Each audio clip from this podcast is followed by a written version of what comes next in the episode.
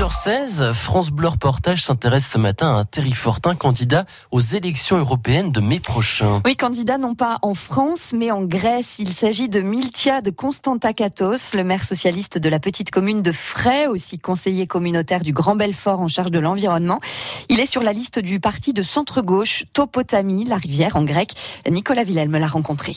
Les premiers contacts remontent à 2017. Cette année-là, Miltiade Constantakatos assiste à Athènes, sa ville natale, à une réunion de Topotami.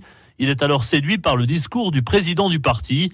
Le maire de Fray a depuis rejoint le comité de soutien et beaucoup échangé sur les réseaux sociaux. Le choix euh, du parti et de son président, c'était de dire euh, il s'agit des élections européennes. C'est mieux aller solliciter les Grecs qui habitent aussi dans le pays européen parce qu'ils ont aussi une autre vision de l'Europe. Je sais que je n'irai pas plus loin hein, euh, dans les élections. Hein, je ne serai pas dans une place éligible. Ce parti-là, il aura deux, trois députés maximum. Mais ce qui me réjouit, c'est que j'ai l'occasion comme ça, ma vision extérieure du pays concernant l'Europe, hein, ça pourrait être utile. Le maire de Fray défend le principe d'une Europe plus solidaire. Son pays natal a été frappé par une crise économique majeure en 2009. Selon Miltiade Constantakatos, les énergies renouvelables pourraient aider la Grèce. Déjà aujourd'hui en Grèce, vous avez presque la moitié de l'énergie euh, euh, renouvelable, hein, parce que vous avez énormément de, des éoliennes. Dans un pays de 11 millions d'habitants,